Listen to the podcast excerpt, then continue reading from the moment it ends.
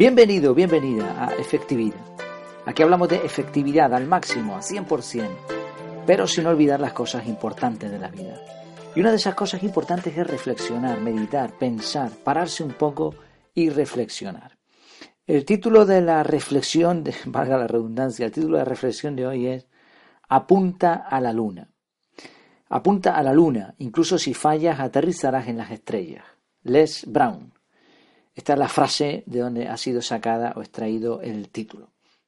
Es una de muchas frases famosas que cuando uno las examina a fondo o intenta hacerlas de forma literal se da cuenta de que no tiene nada que ver con la realidad.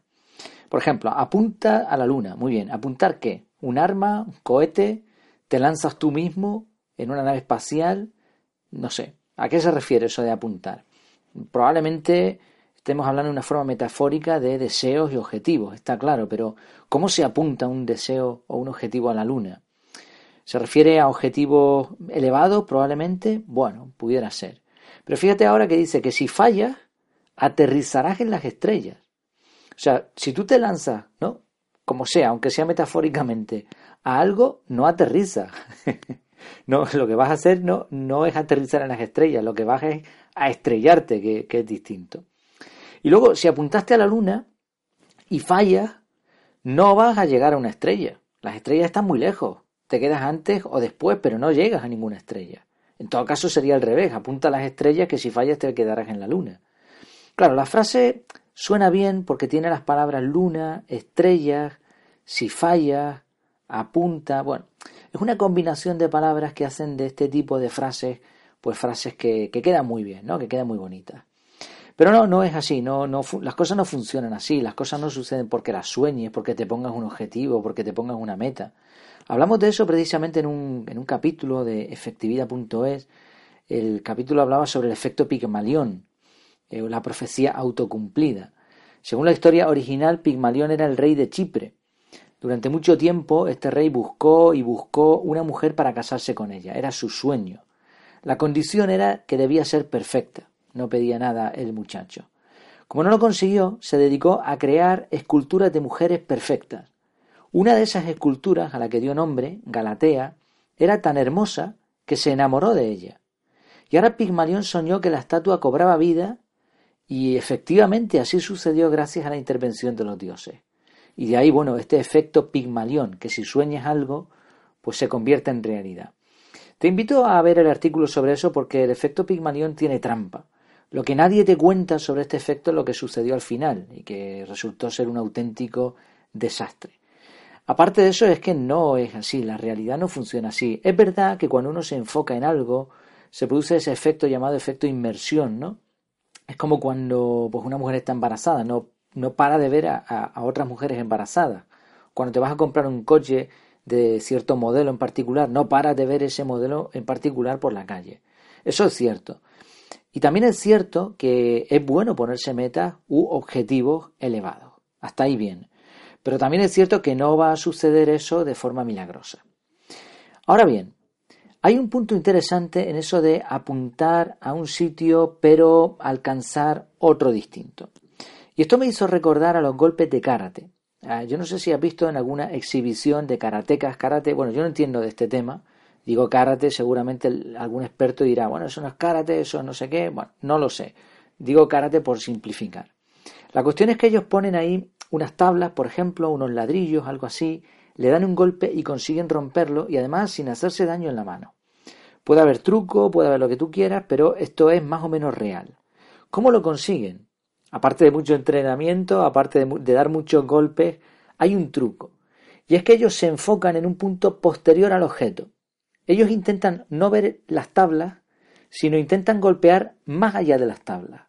Y ahora le dan con toda su fuerza. ¿Por qué? ¿Por qué sucede esto? Porque tu mente sabe dónde está el objeto y por lo tanto el límite. Y tu mente inconsciente tu mente subconsciente, podríamos llamarlo, esa mente que trabaja sin que nosotros se lo digamos, va a impedir que te haga daño.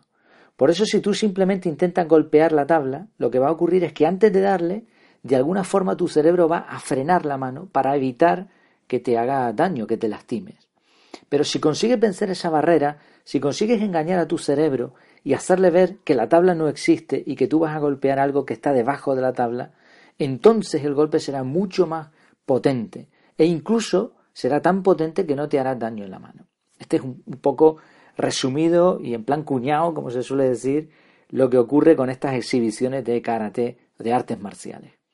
Podemos aplicar esto, eh, intentando siempre relacionarlo con la efectividad, con nuestros objetivos en el día a día.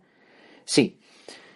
La clave aquí es ponerte dos objetivos distintos. Uno que es el deseado y otro que es un poco más elevado que el que tú quieres. Vamos a poner un ejemplo para que esto se entienda. Imagina que tú quieres correr 10 kilómetros. Ese es tu objetivo. Quieres ponerte en forma y quieres llegar a correr 10 kilómetros al día o en un día. Bien, no te pongas como meta 10 kilómetros, ponte como meta 12 kilómetros, o 13, o 15, lo que sea. Pero no, no hablamos solamente de hablar, de imaginar o de soñar o estas cosas, no, no. Como decía una frase, un objetivo sin un plan es solo un deseo. O como decía otra, si no está en la agenda no existe. Establece un plan de acción. Pues el día 1 voy a hacer esto, el día 2 voy a hacer esto, me voy a alimentar de esta manera, este va a ser el horario que voy a utilizar para conseguir este objetivo, etc. Y el objetivo es 12 kilómetros. Entonces, ¿qué ocurre? Que si no llegas a los 12, pero consigues 11 o consigues 10, no pasa nada, porque al fin y al cabo eso era lo que tú deseabas. ¿Por qué funciona mucho mejor este sistema que simplemente ponerte un único objetivo? Pues porque si tú te pones el objetivo de correr 10 kilómetros, ese es el límite, esa es la tabla donde vas a golpear. Y el cerebro te va a, impedir que llegues a más, porque ese objetivo se va a convertir en cierto modo, en cierta manera, en un límite. Te programas para eso y si falla algo de tu planificación, no vas a llegar a 10. Ahora, si te pones 12 y no llegas, aún así has conseguido tu objetivo. Es una forma de hackear, de engañar a tu cerebro, por decirlo de alguna manera, para conseguir ser eficaz a la hora de conseguir tus objetivos. Como reflexión final, no te engañes, ni las cosas funcionan porque sueñes en ellas, ni tampoco vas a conseguir nada si no te lo propones. Ponte objetivos, pero hazlo de una forma efectiva. Y por supuesto, siempre será mejor ponerte un objetivo que no tener ninguno. Como decía Séneca, si un hombre no sabe qué puerto busca, cualquier viento es bueno. En conclusión, espero que te haya gustado este capítulo. Estás invitado a pasarte por mi casa que está en efectividad.es. Ahí vas a encontrar el formulario de contacto para cualquier cosa que necesites de mí, además de un montón de contenido sobre efectividad, incluyendo la fórmula de la efectividad, para saber si estás siendo realmente efectivo en tus proyectos o en el día a día. No te olvides de compartir este podcast, de valorarlo y comentar lo que te apetezca, claro que sí. Nada más, hasta la próxima. Mientras tanto, que lo pases muy bien.